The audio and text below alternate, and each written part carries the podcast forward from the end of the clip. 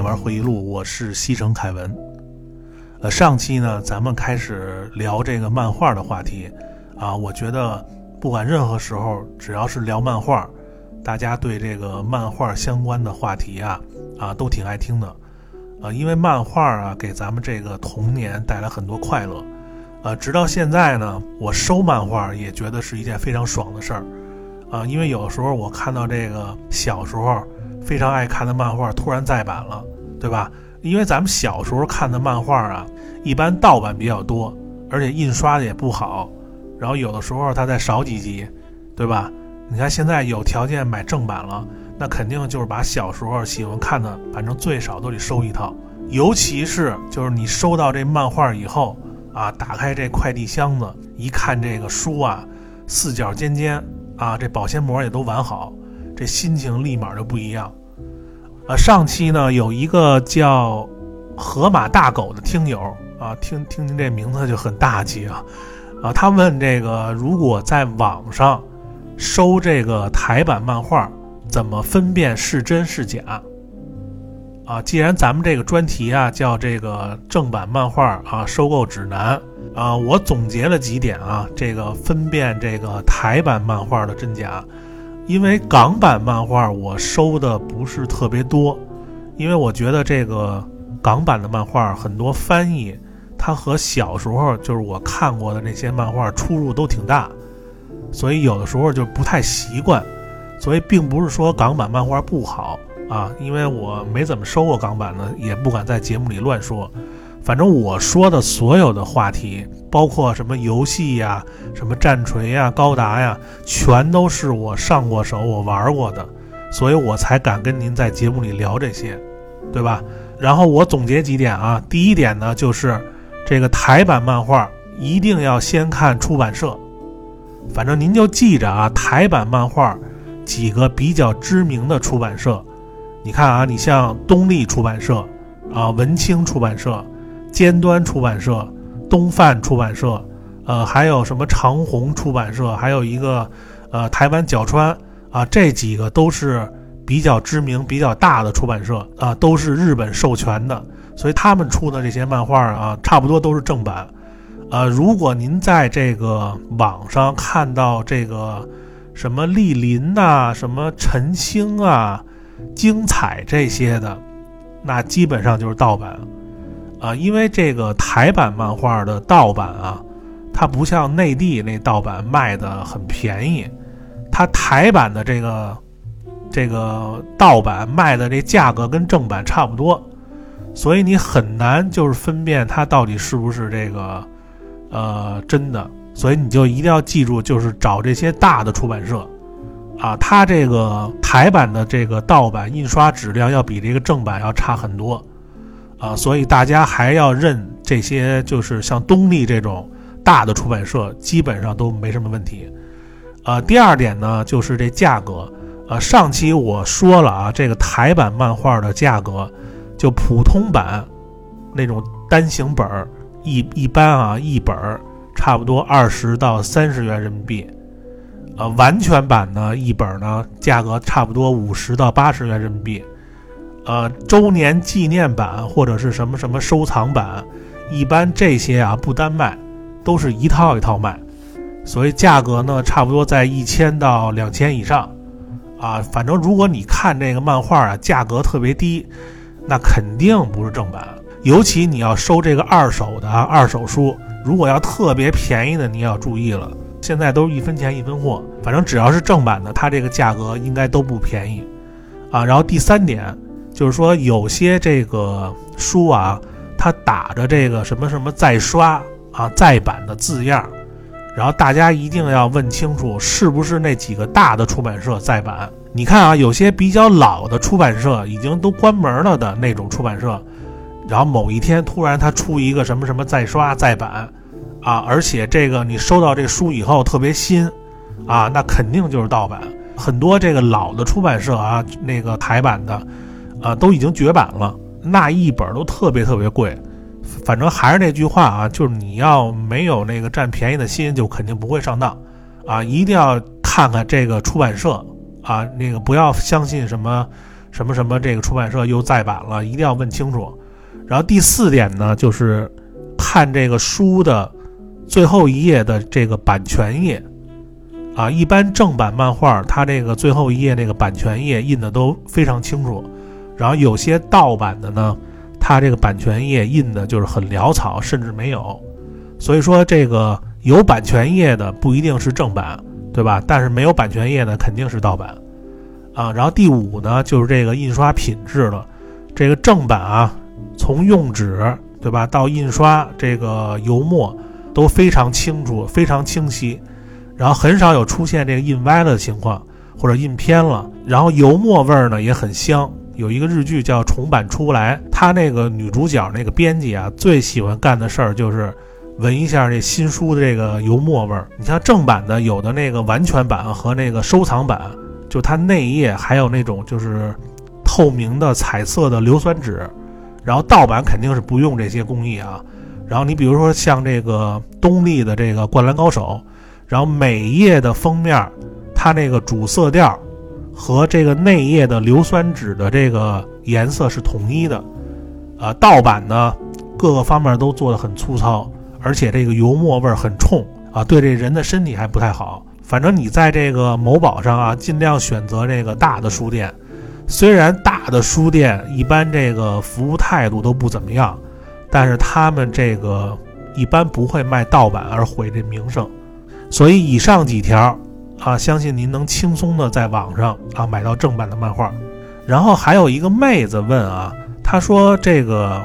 正版漫画怎么保存啊？怎么维护？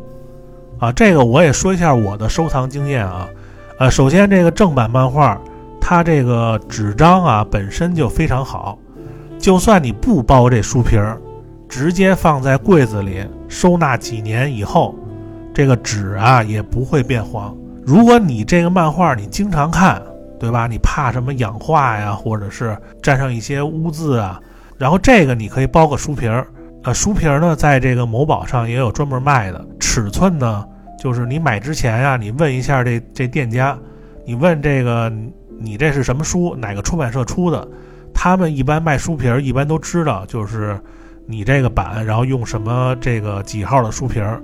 然后有的人呢，他包好书皮儿以后啊，然后它外边再来一个那个自封袋一封。一般呢，这个自封袋呢放这个两到三本。对吧？这个就是算非常在意的了。或者你像我这样特别喜欢的，买两套啊，其中一套膜不打开，这个也不用包书皮儿。反正只要你把这书啊收到这个柜子里，或者是那个密封的那种那个塑料收纳箱里啊，都可以。反正只要别直接晒着，别放这些潮湿的地儿啊，防着点熊孩子，对吧？这正版漫画基本上跟您一辈子没问题啊。这个就是保存漫画的方式。然后今天呢，咱们接着上期聊啊，接着说我这个漫画的经历。呃，上期呢说到这个八十年代、九十年代初啊，《圣斗士》啊，什么《七龙珠》啊，那当时最火的漫画。你像除了这两部啊，呃，到九一年到九二年啊，那时候我记得是我上这个小学六年级到初一，我记得那两年出的漫画是。特别特别多，大家可以看图啊。这期的照片，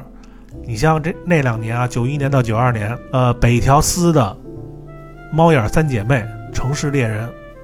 啊，我们那时候他那个叫《侠探韩雨良》，然后北条司这个漫画家呀，然后在我们那年代可以说是像神一样的人物啊。当时这个看这《猫眼三姐妹》和《城市猎人》，你会发现他的漫画从人物到场景。特别的写实，就尤其北条司他笔下那个美女啊，就跟照片里那模特一样，就特别真实。然后那时候岁数也小啊，然后你看他这漫画吧，就是就反正我老觉得他这漫画特别成人像，因为那时候没有网络啊，他这个作者照片啊，好像我记得就有一次，也不在哪本书上有一张这个北条司的这个作者照片，黑白的。然后我记得他是那个北条司啊，梳着一个大背头，啊，戴着一个大黑墨镜，啊，姿势倍儿帅。然后右手呢拿着一把九八 K 呀，还是什么呀，反正是一大狙啊。然后披着一个皮夹克，就跟那个就跟他漫画里面那帮杀手一样，啊，太酷了。然后当时给我那个印象就觉得，就北条司这人啊特狠啊。但是我呢，呃，更喜欢他后期画的那个叫《非常家庭》的漫画啊。《非常家庭》虽然没有这个《城市猎人》这么知名啊，但是我觉得这漫画啊应该算北条司的巅峰作品。然后这个漫画当时出的时候还特别曲折，啊，因为这个北条司啊，当时准备画这个漫画的时候，然后他好像跟这个他的老东家集英社谈崩了，因为集英社主要都是以这个热血题材的漫画为主，但是他这个漫画呢，里边有大量的什么变性啊、同性恋的这些元素，所以这个漫画啊后来没有在这个集英社上发，发在这个别的杂志上了。当然，这个漫画啊是以这个家庭为题材嘛，它不像这个《城市猎人》啊，就是打打杀杀呀、什么特工啊这些，就它更生活化。然后它主要讲的是什么呀？主要讲的是这个这个主角的舅舅，他们舅舅他们家，然后他们家这个男女是反过来的，因为他舅舅虽然长得是男人样啊，但其实是女人；他舅妈呢长得是女人样，但其实是男人，就完全反着。然后他们这个女儿啊，就这个主角的这个妹妹。啊，这个性别始终是个谜。然后，但是他在书里边有很多情节，有很多暗示。然后，这个大家当时看的时候也有各种猜测，他到底是男是女。推荐大家如果要没看过的啊，然后可以看看。然后具体呢，咱们今后会拿出来单说啊。然后，总而言之，北条司他的画工在这个非常家庭里已经达到非常成熟的地步了。就不像城市猎人那种，就是画工，你从第一卷一直到最后一卷，你能看出这北条司明显的这个提升，对吧？这个呃，《非常家庭》里边，你就看他这些那个画的这些呃人物啊，就已经非常成熟了啊。所以这本书啊，我是特别喜欢这个《非常家庭》这本书。然后说到北条司啊，不得不说他那两个徒弟啊，呃，也是助理。一个就是现在日本漫画界国宝级的漫画家，其实人家应该转职是画家了啊，就是井上雄彦。还有一个也不是省油的灯啊啊，就是梅泽春人。然后他们这些漫画家呀，就是当年呀，你像井上雄彦啊，什么鸟山明啊，这帮人全都是啊，带着这个成为漫画家的梦想，从这个日本各地啊来到东京。就跟北漂一样，啊，他们可能算东漂吧。然后当时给这个知名的漫画家，啊，当助手，这个是出道的一个最快的方式，啊，因为你跟着这知名漫画家，第一，你能学不少东西，然后第二呢，你会和这个出版社的编辑频繁接触，也都了解这个杂志需要什么样的稿件，对吧？然后你自己呢？在这个业余时间，尽快出自己的作品，成为漫画家出道。然后当然也有那种生猛的啊，就自己画自己投稿啊，也能成事儿啊。这种比较少啊，所以这个井上雄彦呢，跟这个梅泽春人呢，差不多就是北条司带出来的。所以他们这俩人的作品啊，这个大家应该很熟了啊。井上雄彦的这《灌篮高手》，什么宫本武藏，然后这个梅泽春人的《圣子道》。对吧？这个大家非常熟了。呃，灌篮高手咱们一会儿再说啊。先说这个圣子道。呃，圣子道呢是日本九十年代初啊，这个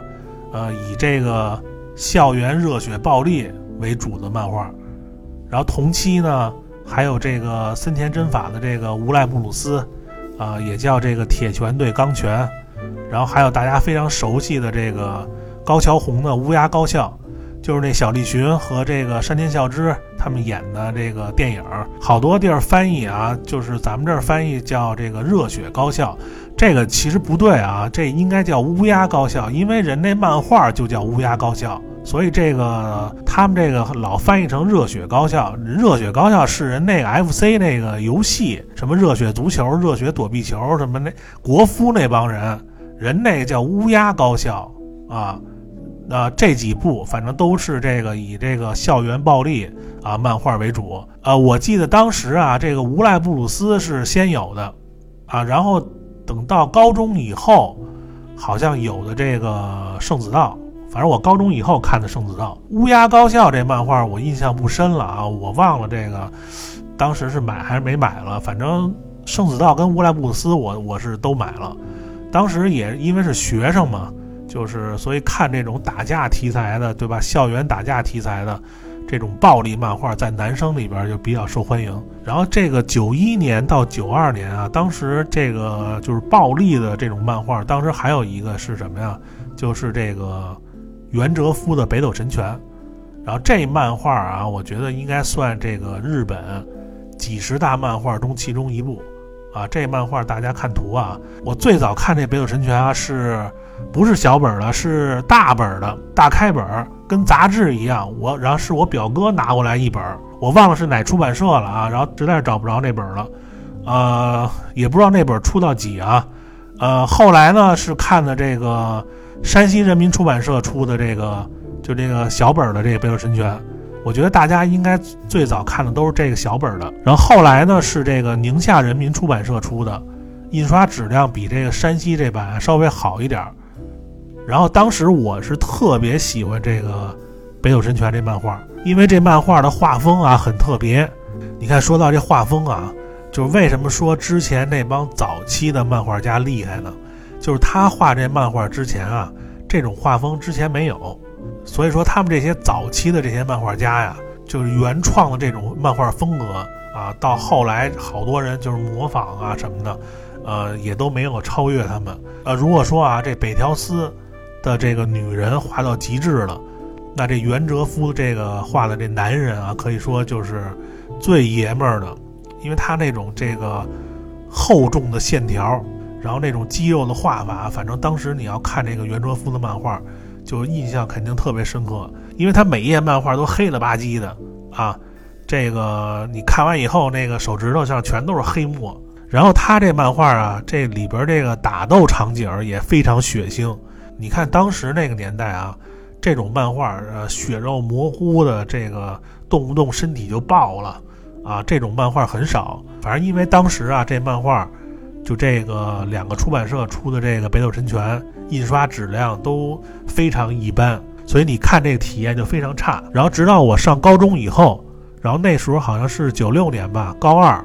然后我们高中呢跟这个一个日本高中，反正我们是这个友好学校。然后日本那学校呢，先来我们学校，带着好多那个学生和老师啊，就是中日交流。然后当时啊，这个到寒假，然后我们学校这个也说要找一批学生。去日本那学校回访，啊，顺便带这个老师和学生在日本玩玩。然后后来我呢有幸就被选中，啊，这是我第一次出国啊，就是九六年。你想那个九六年那时候去日本的还不多啊。然后这个回头咱们聊到这个日本各地玩的话题，然后再好好说，啊，然后就说我们到东京以后啊，他把我们带到一商场，然后给了差不多。呃，四个小时的购物时间吧。然后当时那商场我记不太清了啊，因为时间太长了。反正不是唐吉诃德呀，就是什么有都八喜啊这种，就是综合性商场。呃，因为当时时间有限啊，我们那时候去日本啊，买的东西，第一你知道是什么吗？不是游戏机啊，因为你买游戏机回来以后，它很多这个制式啊，还有这些什么盗版盘，你回来你玩不了。所以我们去日本那时候，第一不是买这个游戏机，第一是买随身听，因为你在日本你买一个那个就是那那时候日本的原装的那索尼随身听，你回来你在同学之间那肯定牛逼啊。然后第二个才是什么漫画啊，还有或者什么一些玩具啊什么的。所以我记得我当时啊到这商场以后，我先去的漫画那层。我到漫画那层以后，我一眼就看到这个《北斗神拳》这全套了。然后当时在日本非常火的漫画啊，九六年是这个和月深红的《浪客剑心》。然后我就记着当时有一个专柜，全都是这个《浪客剑心》的漫画。然后当时呢，我是买了两本吧，《浪客剑心》的，然后买了一套这个《北斗神拳》日版的全套。啊，反正这次总算啊，之前这个盗版的好多黑了吧唧的那个你看不清楚的啊，这次。你看这正版，哎，就非常清楚了。但是因为这个日文啊，那肯定不如中文看的爽啊。然后直到后来啊，我收的这个东立的二七本《北斗神拳》啊，大家要想收这套啊，现在可能不太好收了。呃，如果大家看东立有这个再版的，一定要抓紧这漫画。和《七龙珠》一样非常抢手，所以这东立这个二十七本的这《北斗神拳》啊，非常值得收藏啊。然后九一年到九二年还有什么漫画啊？你看啊，比如《乔乔》啊，大家看图片啊，我找的我看的第一本《乔乔》啊，第一卷的第一集，那时候还不叫《乔乔》呢啊，它叫《勇敢的斗士》，吉林美术出版社出的，一块九一本。啊，这帮人可能都商量好了啊，全小本的全都是一块九。然后直到九八年，内蒙古少年儿童出版社出的那三十二开的那小厚本儿啊，那个就是大家小时候都看过的那版，也是当时这个乔乔印刷质量最好的那版。然后这个乔乔之前咱们也说了啊，这个咱们会单做一个专题啊。其实我第一次看这个乔乔啊，就就这第一卷，我没觉得乔乔有多好看，因为你说他当时那画风啊。你说他这画风啊，当时也不如这个《北斗神拳》看着痛快。这个故事呢，也不是特别吸引人，主要就是这个迪奥这个角色还挺感兴趣。然后直到第三部啊，我才觉得这个乔乔这漫画挺好看啊，因为当时这个替身这概念啊，当时也是非常新颖。然后他这个画风啊，跟这个故事就明显的提升一大块。然后，反正从这个第三部开始，然后这个漫画就成为我就是最喜欢看的几个漫画之一。这个漫画如果大家要收啊，这个乔乔这一套，推荐大家买这个东立版的。如果想收藏呢，然后一到三部呢，买这个东立的盒装版。这盒装现在就出到第三部，然后第四部到第八部，啊，第八部现在可能还没出完呢吧。然后第四部到第八部，这个都有小的那个单行本儿啊，大家可以这个收这个小的，呃，然后瞧瞧他这个第四部啊，里边有一个非常出名的一个人物叫岸边露伴啊，这大家都知道啊，很多人说啊，这个人物其实就是荒木飞吕彦本人，因为大家觉得这俩职业都是漫画家嘛，这个可能这个荒木啊，在这个世界各地取材的时候。可能会遇到很多这个，或者听到很多故事，然后他把这些故事，然后再编成漫画，所以这个岸边露伴呢，出了好多这个什么一动不动系列呀，还有什么卢浮宫之行啊，就一些衍生作品，然后这些呢东立版都有啊，大家可以买点看看，他这个故事编的都挺神的啊，除了这乔乔啊，呃，九一年到九二年鸟山明的这个。阿拉蕾啊，桂正和的这个电影少女，高桥留美子的乱马二分之一，乱马二分之一这本书啊，大家看图啊，当时这这个漫画叫七孝全，大众文艺出版社出的，作者写的是鸟山明，可能是鸟山明当时太有名了。然后还有一本那个稻田浩司的神龙之谜。作者也写的是鸟山明，然后《神龙之谜》啊，其实当时就是《勇者斗恶龙》的这个游戏的这个衍生物，啊，因为他当时这个编剧是这个三条路，然后还有这个绝境熊二，啊，他们这几个人一块儿编的这个这漫画好像，然后这漫画呢也挺好看，这漫画，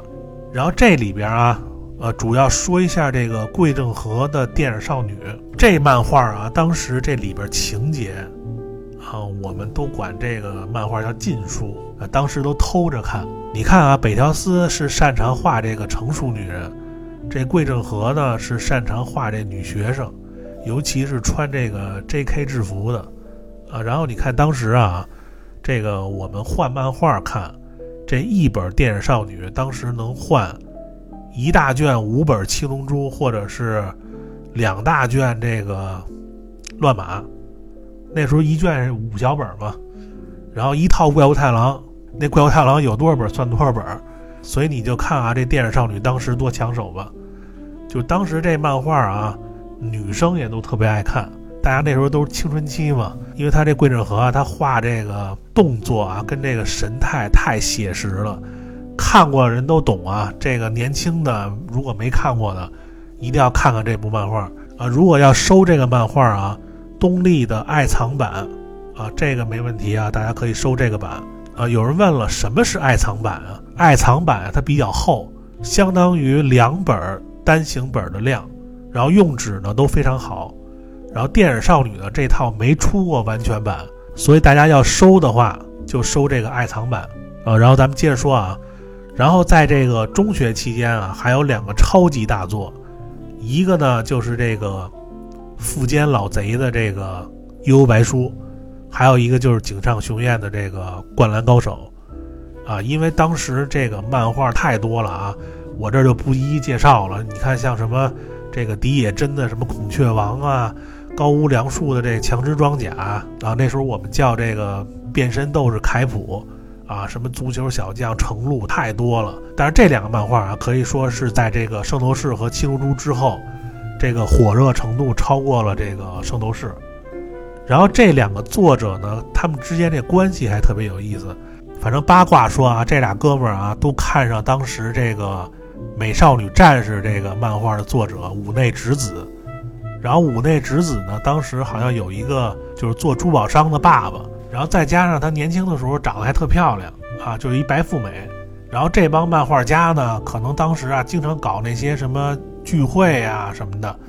然后在聚会上面，可能这俩人可能都看上这个五内直子了。然后根据我多次看这个富坚义博和这个井上雄彦的这纪录片啊，再加上他们俩这画风的分析，我觉得井上雄彦啊应该属于那种就是不太说话。闷骚型的，富坚呢，一看就是一老痞子、老流氓。你你从他这发型和他这穿着，就是一老炮儿，啊，果然最后这白富美还是让老炮儿骗走了。但是井上呢，你看他虽然爱情输了啊，但是人在事业上啊奋发图强，最终成为一代宗师。啊，你看现在这个井上雄彦这画风啊，就完全是一种入仙的状态啊。他在网上有一个视频啊，就是给一个餐厅还是一个还是一个店呀，他在这墙上画这个宫本武藏和这个佐佐木小次郎，就直接拿这毛笔就在这墙上画。你要用这个专业的说法啊，就是气韵生动，比例求见，就好像他从来就不是一个漫画家，就是一画家。你看他画的那宫本武藏。就能画一笔，他绝对不画第二笔，啊，就这个就这么飘逸。他把这个墨的特性啊都用到极致了。然后你看他这个网上有一个，就他那画展，然后里边有那种各个时期的宫本武藏。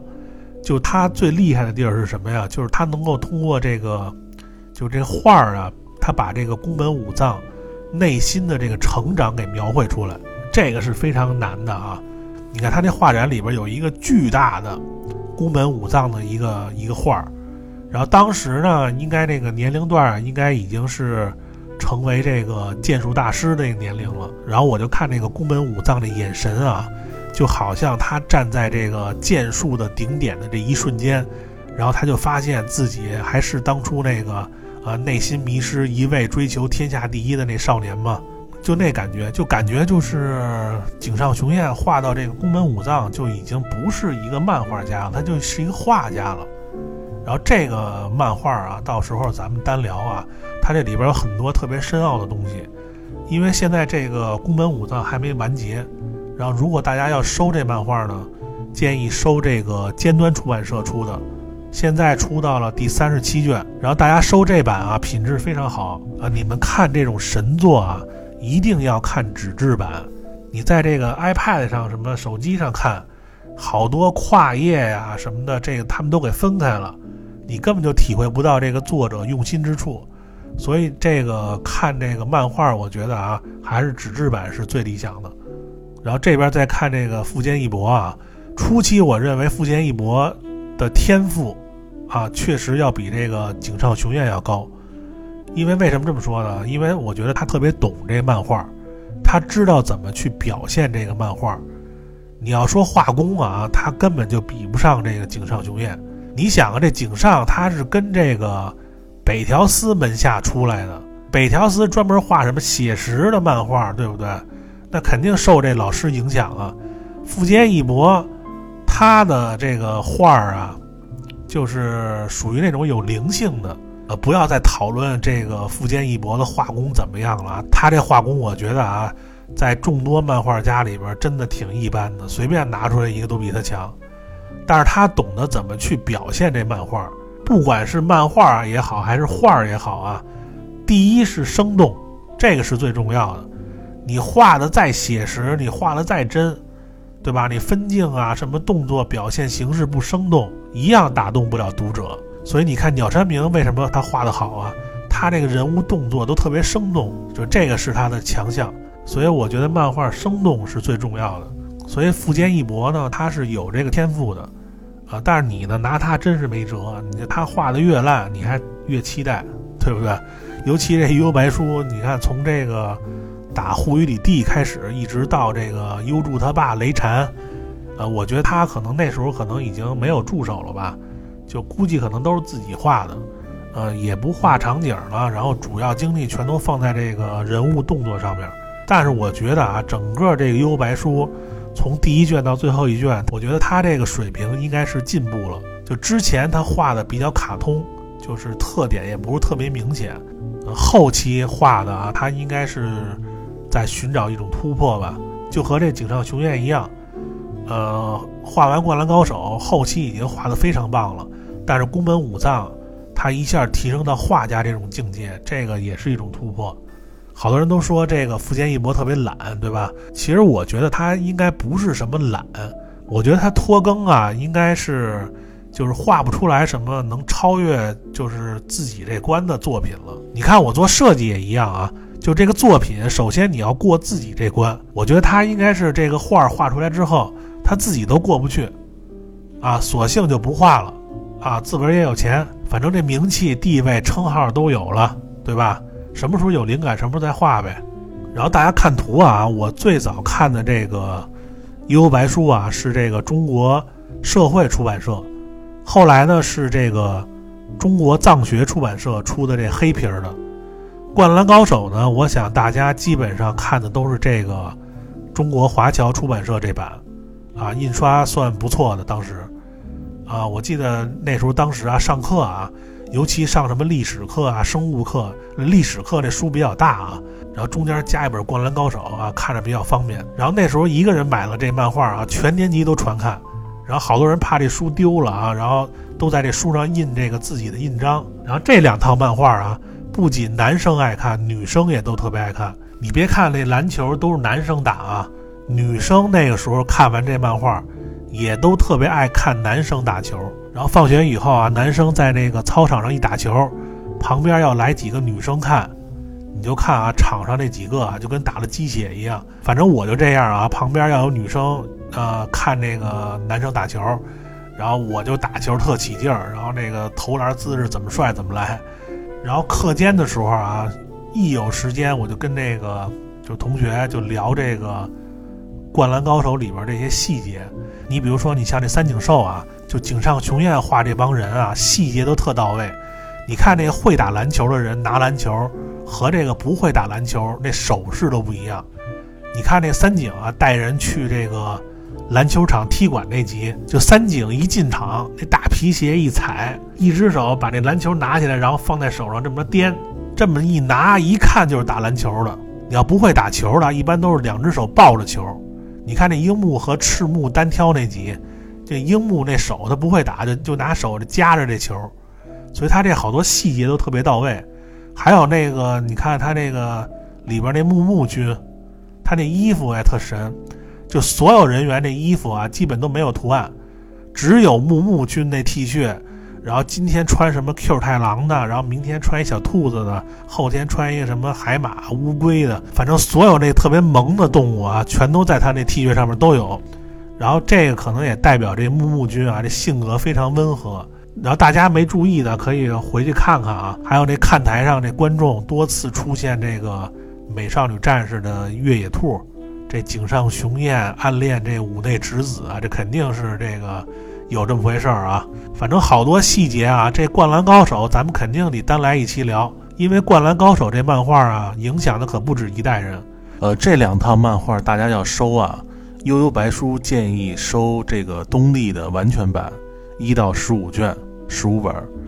呃，灌篮高手呢，建议大家收这个尖端的完全版，一到三十四卷。啊，这两套都是目前印刷质量呃最好的版本。然后，如果大家收正版漫画啊，再给大家一个小提示：如果你一次这漫画买的多，一定要和店家买一个加固纸箱。一般这个店家不会提醒你的。这个加固纸箱里边它有一个泡沫箱，你别看多这一层啊，非常管用。你要想你收的漫画四角尖尖，你多花几块钱弄一这个，绝对好用。啊，OK，这期时间又差不多了。然后下次我再接着跟大家说这个高中时代啊、大学时代都看什么漫画，然后以及我现在看的是什么漫画，我会给大家推荐一些就是现在非常有特点的和值得看的漫画，各种题材都有。然后游戏这块呢，我准备聊一下啊，这个西城区八十年代到九十年代这个街机厅的一些真实往事。